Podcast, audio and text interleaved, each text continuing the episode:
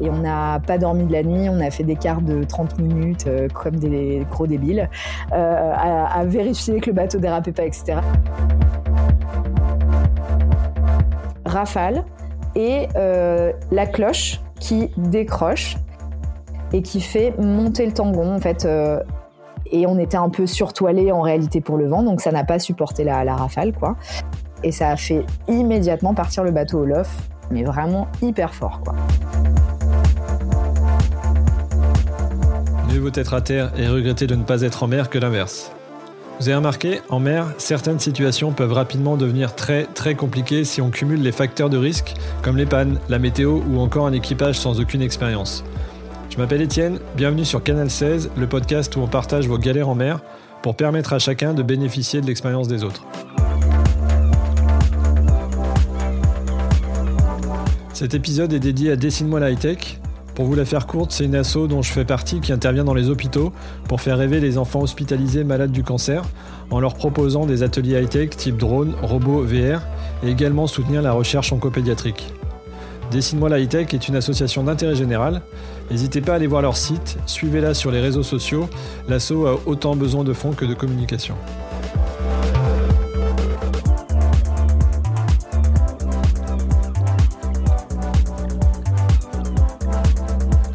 Bonjour à tous, aujourd'hui plein de soleil dans le studio avec Flavia en direct de Marseille. Euh, alors si j'ai bien compris, tu aimes bien utiliser la mer comme un tremplin pour tout ce qui est valeur de respect, d'écoute et de partage.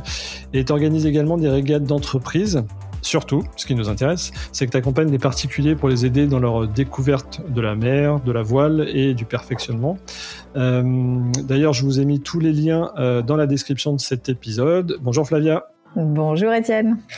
Alors, est-ce que je peux te demander de te présenter? Oui. Alors, je suis Flavia, j'habite à Marseille. On me connaît pas mal sous un pseudonyme assez simple qui s'appelle Flavia fait de la voile. Parce que voilà, bah, je fais de la voile et c'est mon métier. Euh, je suis coach euh, voile, euh, indépendante depuis peu. J'ai longtemps travaillé dans différentes écoles de voile et sociétés nautiques, dans le sud notamment. Moi, je suis méditerranéenne. Et, et, voilà. Super. Et, et, et, en termes de donc le, coaching voile, l'accompagnement au, plaisancier, c'est c'est ça représente c'est quoi? C'est des personnes qui viennent te voir? C'est toi, tu as un bateau à toi? Comment ça se passe? Alors non, j'ai pas de bateau à moi parce que c'est un c'est un choix. Euh, moi, je coach tout public, donc j'ai euh, euh, pour la petite histoire, moi j'ai un monitorat, j'ai fait de la voile. Aujourd'hui, j'ai j'ai presque 38 ans et je fais de la voile depuis que j'en ai 8, donc ça fait 30 ans que je fais de la voile et j'ai commencé un peu comme tout le monde, enfin comme pas mal de monde en tout cas, par de la voile légère, petit dériveur, etc. Et puis j'ai passé mon monitorat quand j'étais étudiante, donc j'ai enseigné pas mal la voile à des enfants et puis des ados et en fait j'ai l'impression d'avoir grandi avec mon public. euh, quand je suis revenue, euh, en fait, j'ai fait des études qui ont rien à voir avec la voile. J'ai travaillé en ONG. Euh, mon boulot, c'était plutôt l'organisation d'événements politiques, on va dire. Et donc, c'était beaucoup à Paris. Quand je suis arrivée à Marseille, j'ai découvert, redécouvert la voile habitable, notamment, et, et le public qui me ressemblait à l'époque. Moi, j'avais 30 ans.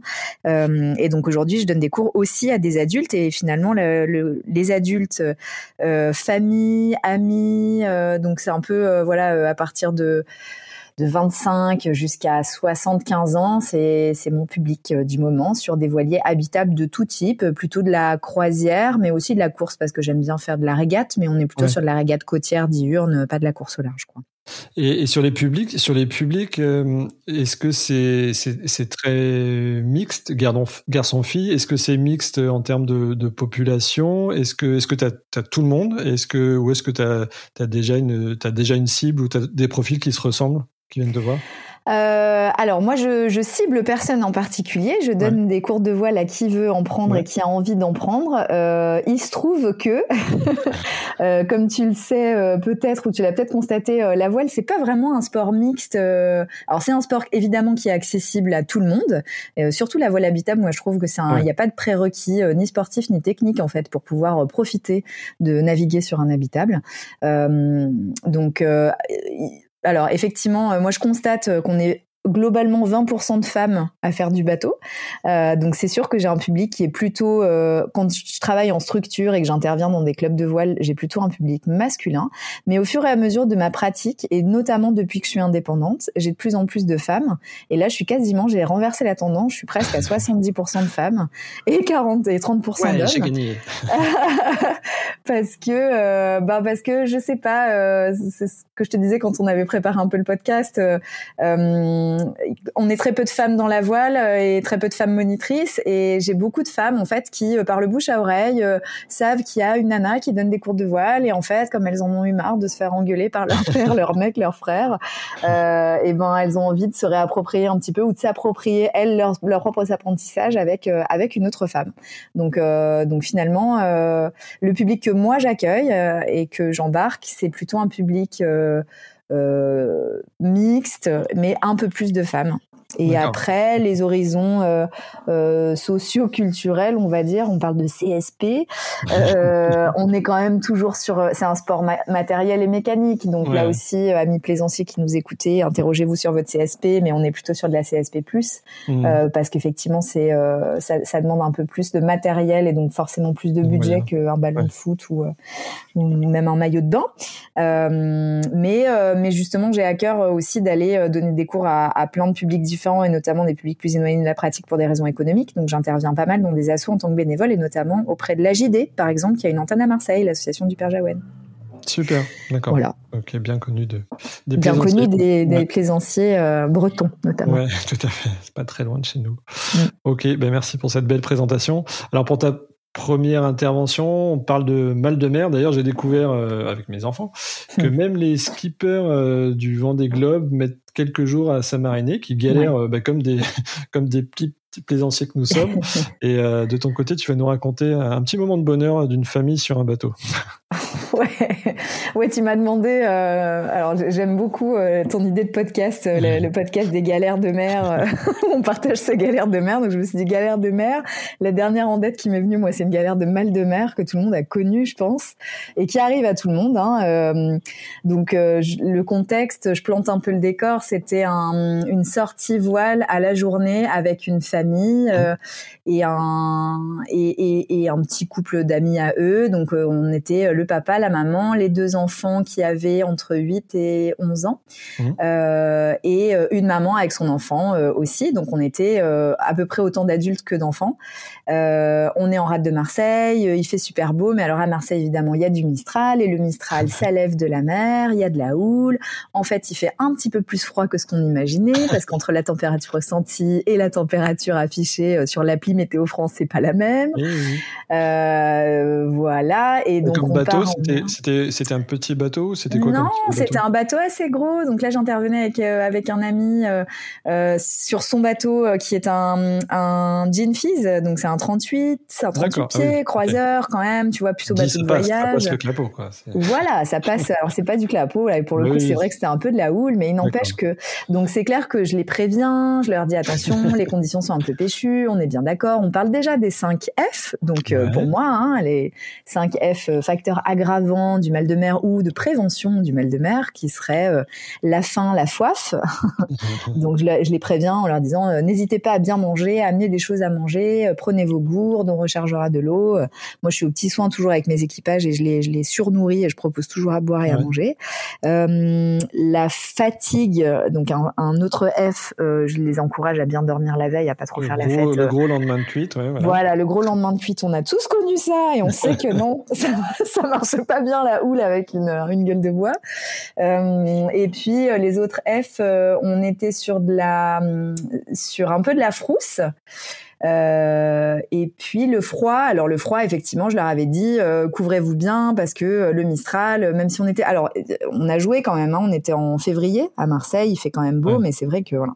Euh, et tout le monde, oui, oui, pas de problème, pas de problème, on part en mer. Et c'est vrai que leur enjeu à eux, cette famille, c'était de pouvoir montrer aux enfants que la voile, même quand il y avait du vent, et ben tout allait bien, c'est super, on peut être en sécurité, on peut bien s'amuser, même quand il y a du vent, il n'y a pas de raison d'avoir peur, c'est facile et tout ça. Donc les enfants, ils étaient quand même un petit peu flippés et je pense que c'est ça qui a déclenché la suite de la séquence, c'est que euh, le, le, papa, en l'occurrence, euh, je il avait déjà peur en fait. Il me l'a dit après. Et puis il avait, en fait, il avait peur de se faire mal au dos parce qu'il s'était fait mal au dos deux jours avant et donc il avait un peu peur de forcer. Mais il était très inquiet de voir si sa fille allait avoir peur ou pas. Donc il a été concentré sur elle pendant tout le début de la séquence, la mise sous voile, etc. Et donc ça lui a fait monter le mal de mer. Euh, alors que la petite, elle était très tranquille. Mmh. Et en fait, très vite, au bout de, je sais pas, 20 minutes ou 30 minutes de navigation, euh, alors que le vent, moi, j'avais fait exprès de sous-toiler, etc., euh, il a commencé à vomir, mais d'une manière comme rarement, moi, j'avais vu, parce qu'il vocalisait, tu vois, donc je vais pas le... Un bonheur. Un bonheur. Et ça, ça a fait, ça a fait flipper en fait sa femme, qui voyant son mari, je pense, elle me l'a dit aussi après, était pas euh, habituée à, à, comme ça flancher, on va dire, devant les enfants, alors que bon, c'est juste la vie. Elle, elle s'est mise à être malade, donc ça a déclenché du mal de mer en chaîne. Euh, bon, je te la fais courte en trois minutes. Euh, les trois adultes vomissaient par dessus bord, quoi. D'accord. Euh, voilà. Et au final, euh, et eh ben les enfants, je les ai tout de suite mis euh, un là, je les ai responsabilisés parce que moi j'étais avec un équipage d'enfants finalement qui était vaillant et, euh, et j'ai mis un enfant à la barre donc sur un gros bateau en donnant un amer, on était bateau un peu, tu vois, un peu débridé, euh, assez abattu mais pas trop avec cette grosse houle. Donc comme ça il y avait pas trop de gîtes à gérer non plus et ça tapait pas si fort que ça. un enfant à la barre, un enfant qui m'a aidé à à découper un petit gâteau que j'avais fait pour remplir un peu les estomacs et un troisième euh, qui était en train de lever les écoutes, mais qui s'amusait à faire des nœuds et tout ça. Et, puis petit à petit, c'est passé. Donc mission euh, pour les enfants au final. Bah, alors voilà, mission accomplie pour les enfants, effectivement. Euh, on l'a débriefé au retour. Ils étaient quand même bien contents de rentrer à terre malgré tout. Donc je te cacherai pas qu'on a quand même raccourci un petit peu la séquence. On pensait partir pour toute la journée. Au final, on est rentré plutôt vers 14-15 heures, tu vois.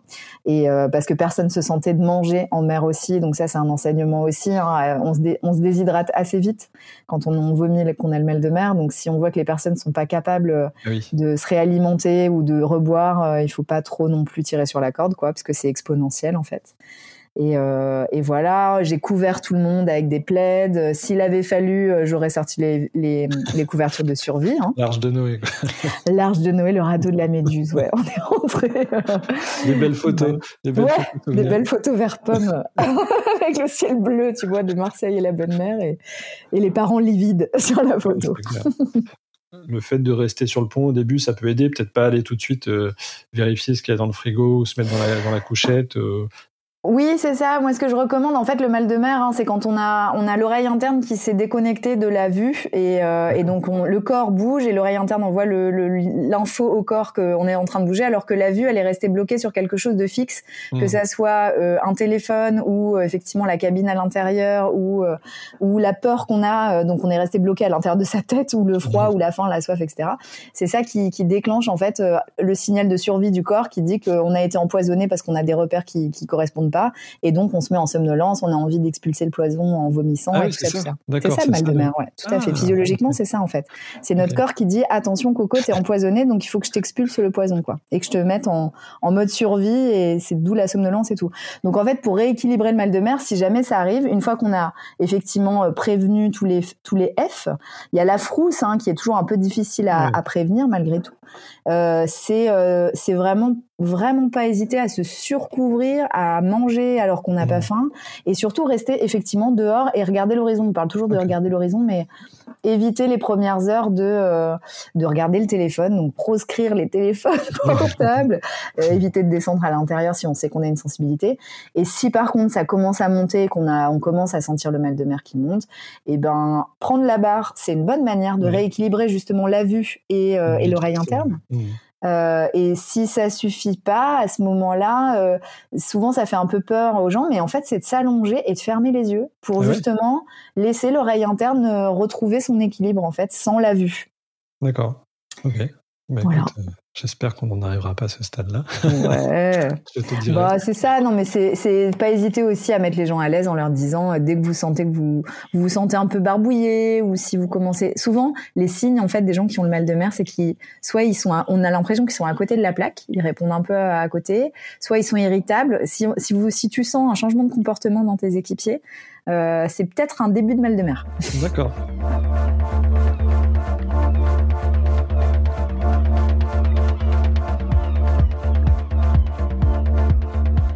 Toujours dans la plaisance, qui dit plaisance dit forcément mouillage. Euh. Normalement, c'est un petit peu la récompense euh, apéro en fin de voyage, si la navigation elle est un peu exigeante. Et euh, par contre, toi, tu vas nous dire que le mouillage idéal, c'est top, mais c'est pas systématique. Euh, ouais, alors effectivement, euh, galère de mouillage. Le, le mouillage idéal, c'est le mouillage où on sait qu'on va passer une nuit euh, au calme, à l'abri, euh, et où on risque pas d'avoir l'encre qui dérape, la chaîne qui dérape, et de se retrouver dans les cailloux ou à devoir remonter la chaîne en catastrophe, l'encre en catastrophe et remouiller pendant la nuit.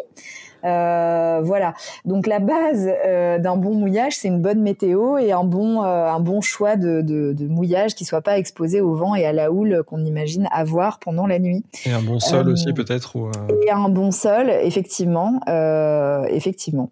Euh, donc à mouiller euh, plutôt dans dans dans du sable. Euh, enfin après ça dépend aussi l'encre qu'on a, etc., etc. Mais il n'empêche que moi là la, galère que je vais vous raconter c'est euh, c'est une galère qui m'est arrivée en plus vraiment perso. Alors pas en tant que coach comme quoi. Enfin je l'ai choisi aussi pour dire que c'était j'étais pas dans le cadre d'une séquence péda avec des clients et tout ça. J'étais vraiment euh, avec mon mec le 24 décembre. Et où je voulais à tout prix parce que parfois euh, on est un peu comme ça têtu tu vois euh, je voulais à tout prix faire un mouillage le soir du 24 décembre. Et et en fait on était dans les calanques de Marseille et il y avait du sud-est prévu toute la toute la nuit enfin non, toute la journée et ça devait tomber et ensuite euh, basculer au vent du nord. Donc pour ceux qui connaissent un peu la Méditerranée, les calanques de Marseille, le seul vent, secteur de vent par lequel les calanques ne sont pas abrités, c'est le sud-est. euh, mais moi j'étais un peu de tête dure et je me suis dit non mais non mais ça va le faire et puis on trouvera toujours un petit coin, ouais c'est bon et puis surtout surtout ça va tourner, il n'y a pas de problème quoi. Et sauf que euh, donc on est parti euh, de nuit, de là où on était en fait on est pardon on est arrivé de nuit parce qu'évidemment c'est le 24 décembre donc la nuit tombe à 17h en vrai. Euh, donc on s'est dit bon on va pas naviguer non plus jusqu'à parce que l'après-vie météo disait que ça basculait mais en milieu de nuit. Ouais. euh, et on a mouillé dans une calanque. Je pensais que ça allait être un petit peu à l'abri. Donc on se rapproche quand même de la côte mais en même temps on n'avait pas énormément de chaînes.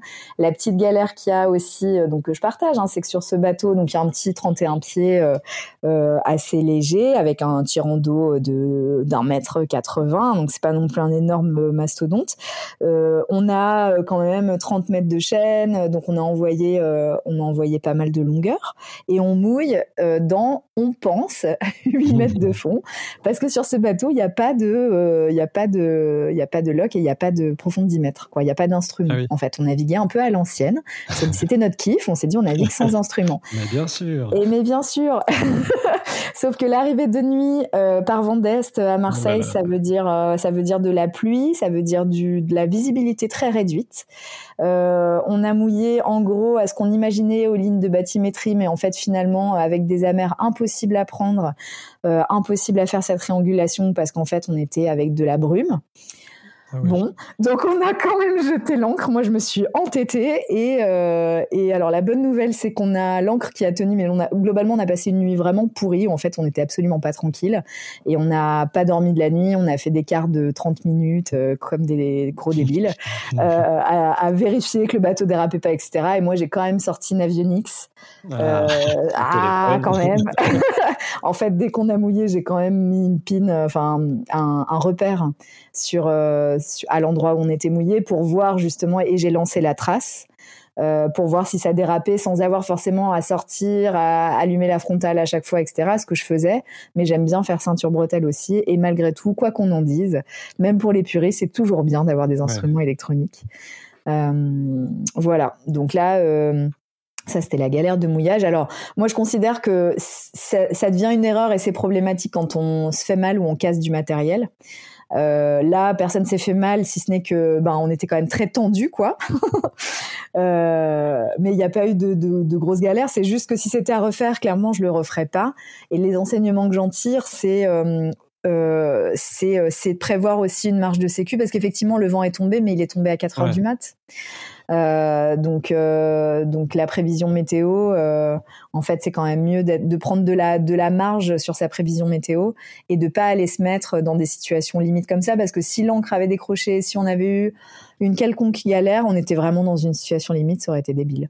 Ouais, plus de moteur ou un truc qui démarre ouais, pas. Parce que là, t'avais tout misé sur la météo, en fait. Là, j'avais tout misé sur la météo, exactement. J'ai tout misé sur la météo. C'est vrai que dit comme ça, 24, c'était un peu ambitieux, peut-être. Ouais, joyeux Noël, chérie.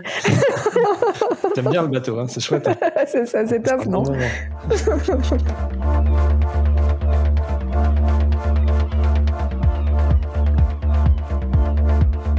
Euh, toujours une petite appréhension pour envoyer les spies. J'ai fait, j'ai quelques chaluts en mémoire sur un J80 en tant que numéro 1. Il euh, n'y a, a, pas si longtemps que ça. Euh, Flavia, tu vas nous, nous, raconter un petit souci, bah, toujours autour d'une galère de spi, ouais. Ouais, euh, galère de spi. Alors, galère de spi, on en a plein, et c'est vrai que c'est une appréhension récurrente de, de, de, tous les gens que j'accompagne en mer, euh, et que ça soit en plaisance comme en régate. Euh, c'est sûr que on, on, a vu, on a tous vu aussi des gros vracs de spi. Euh, ouais. Euh, ce, qui, ce qui pose problème souvent sur le spi, c'est euh, c'est euh, c'est quand on fait une cocotte, c'est quand on enroule que le, le spi s'enroule autour de l'étai, c'est le départ au lof. Euh, mmh. C'est euh, voilà. Donc là, euh, nous c'était pas la cocotte, c'est le départ au lof. donc pareil, je plante le décor. On est sur un IMX 40, joli bateau, plutôt sportif. on part de Porquerolles. Je vais pas dire de bêtises. Est-ce qu'on partait de Porquerolles ou des Ambiers? En tout cas, toujours en Méditerranée, toujours mmh. dans cette belle côte qu'on a.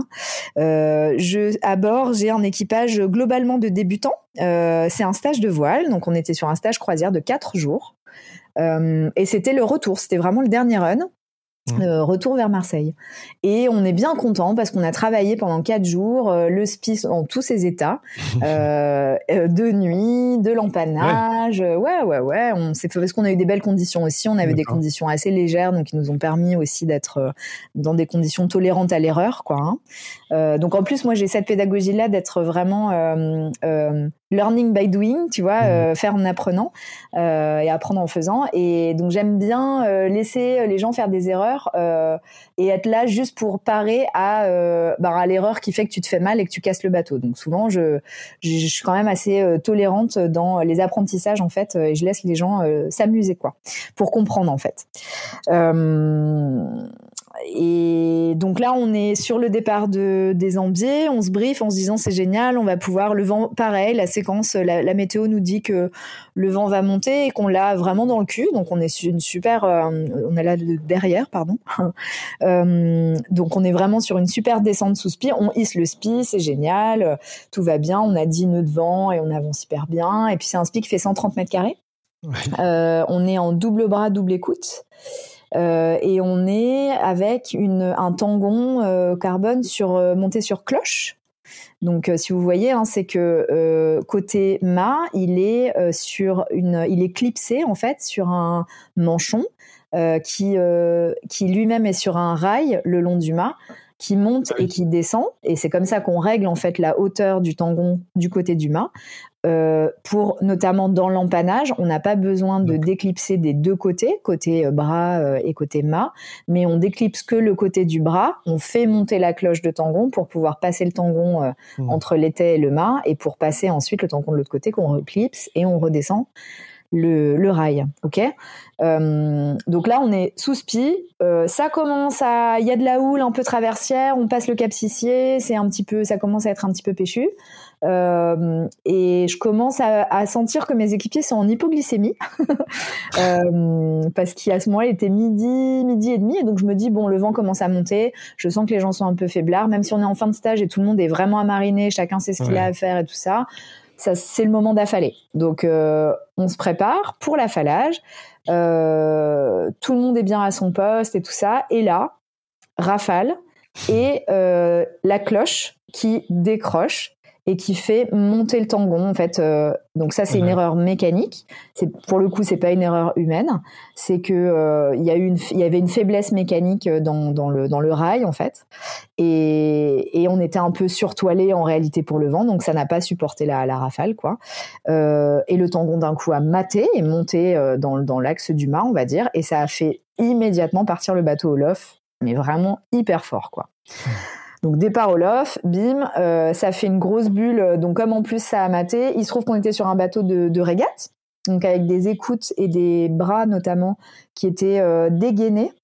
Donc avec euh, pour euh, pour les plaisanciers qui nous écoutent, euh, on, on, fait la chasse au poids quand on fait de la régate.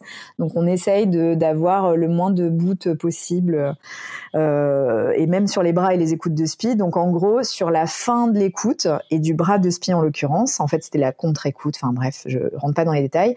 Il se trouve que ça a fait un gros paquet de dames du de, de l'écoute quoi, euh, qui s'est mis immédiatement dans la dans la poulie en fait de renvoi du SPI.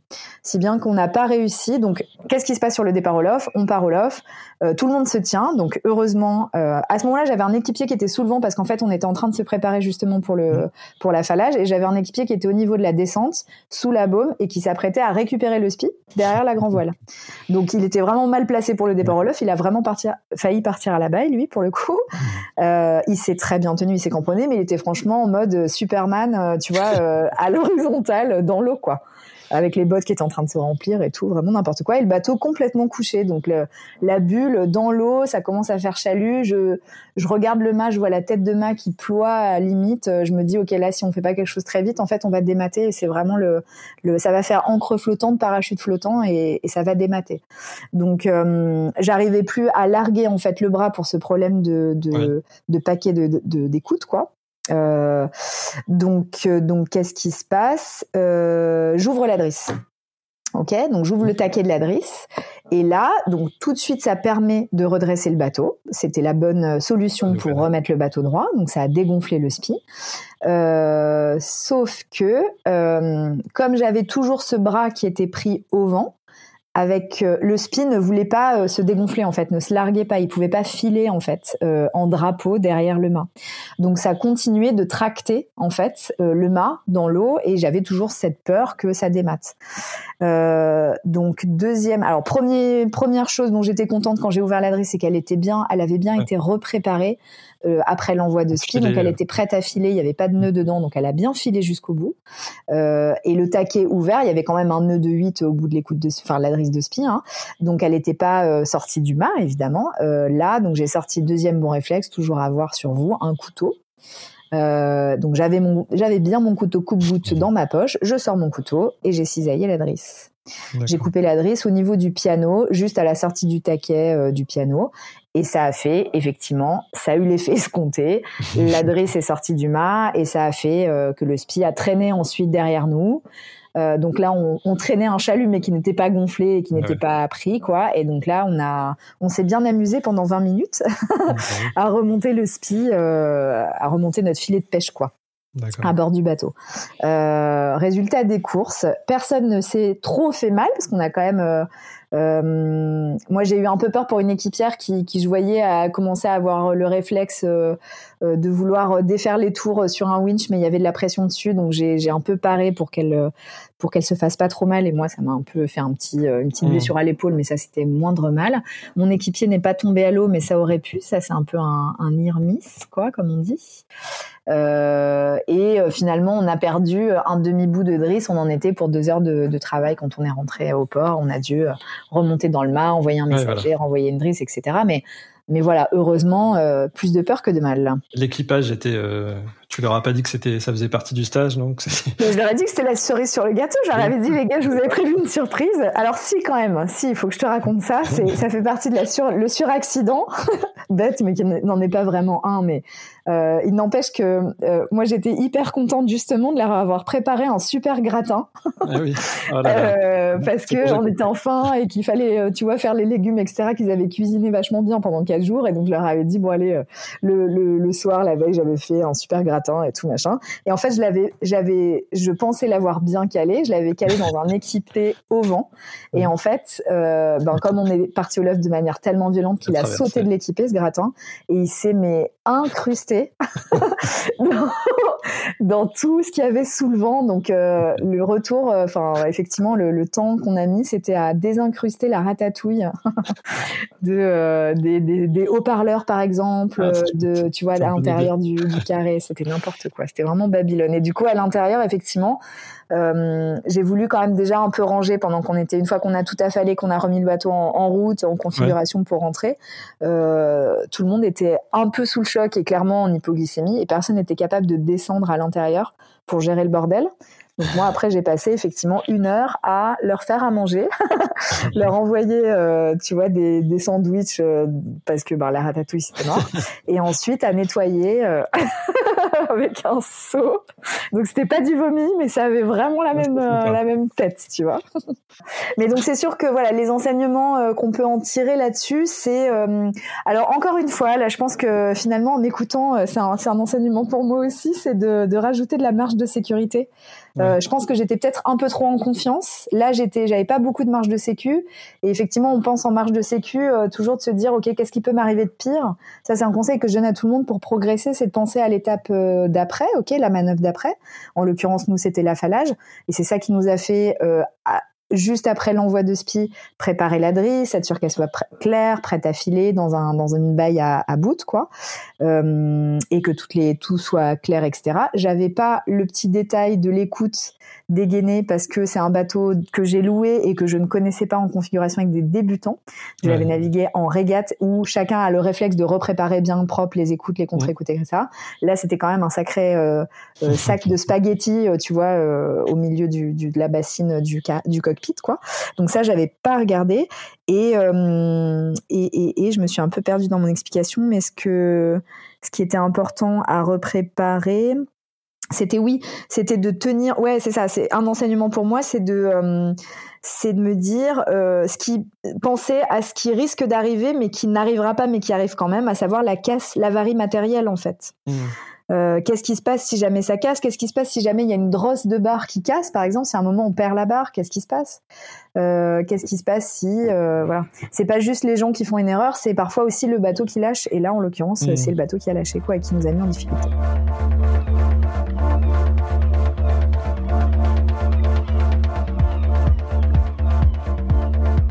On est quand même là pour motiver les gens à aller euh, à la mer. Est-ce que tu peux nous livrer ton meilleur souvenir en mer et même pourquoi tu en as fait ton job en fait? Qu'est-ce qui te plaît et voilà ton meilleur souvenir et pourquoi tu retournes en mer euh, périodiquement, régulièrement? Euh, Il y en a plein et j'ai vraiment du mal à choisir, mais en fait c'est un souvenir, c'est un souvenir récurrent que je retrouve à chaque fois. Donc c'est ça répond euh, aux deux questions à chaque, fois en fait que je pars en mer.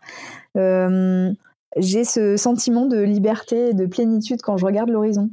Et, euh, et, en fait, c'est souvent en lien avec des levées, des couchers de soleil. Mais, mais ouais, le dernier que j'ai, c'est peut-être cet été, une traversée entre, entre, la, entre Porquerolles et la Corse. Alors voilà, c'est deux îles magiques en plus. Euh, et c'était euh, alors pareil, hein, une traversée en duo euh, avec c'était plus plutôt un convoyage d'un bateau avec un copain qui est très sujet au mal de mer.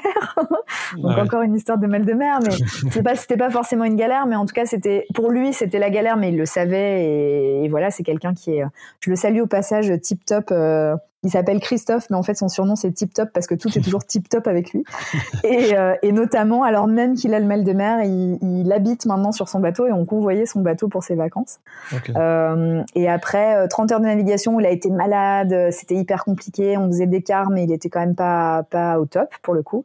Euh, on arrive sur Saint-Florent et là, petite brise, au portant, coucher de soleil, le bateau qui roule tranquillement. Euh, euh, c'est magique en fait. Si t'as pas de bruit, t'es en symbiose avec les éléments euh, et tu te sens, euh, tu te sens vraiment vivant quoi. Et ce sentiment, moi, je le retrouve, euh, je l'ai retrouvé cet après-midi quand j'étais en rade de Marseille. je sais que je le retrouverai la semaine prochaine quand je pars encore à Porquerolles.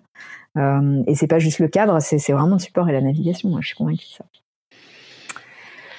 Parfait, je n'ajouterai rien, c'est très bien. J'ai pas eu le même sentiment en réunion au bureau pour ceux qui m'écoutent cet après-midi. Non. J'imagine que c'est non, c'est clair, top. Euh, super, ben, un grand merci. Cet épisode touche à sa fin. Merci de l'avoir suivi jusqu'au bout. C'était hyper intéressant. Je suis content de faire ce podcast parce que je continue à apprendre énormément de choses. Euh, c'est à vous. Diffusez ce podcast dès maintenant à une, deux, voire trois personnes. Euh, maintenant j'y pense, même un groupe WhatsApp. Tu m'as donné une bonne idée. Prenez un groupe WhatsApp et balancez le podcast. On va gagner du temps. Et de mettre 5 étoiles sur Apple Podcast avec tous vos commentaires. Ce serait génial. On vous souhaite tous les deux de belles navigations. Merci beaucoup pour être intervenu sur ce podcast. C'était top. À bientôt, Flavia. À bientôt, Étienne. Merci de m'avoir invité. Et longue vie à Canal 16. Merci.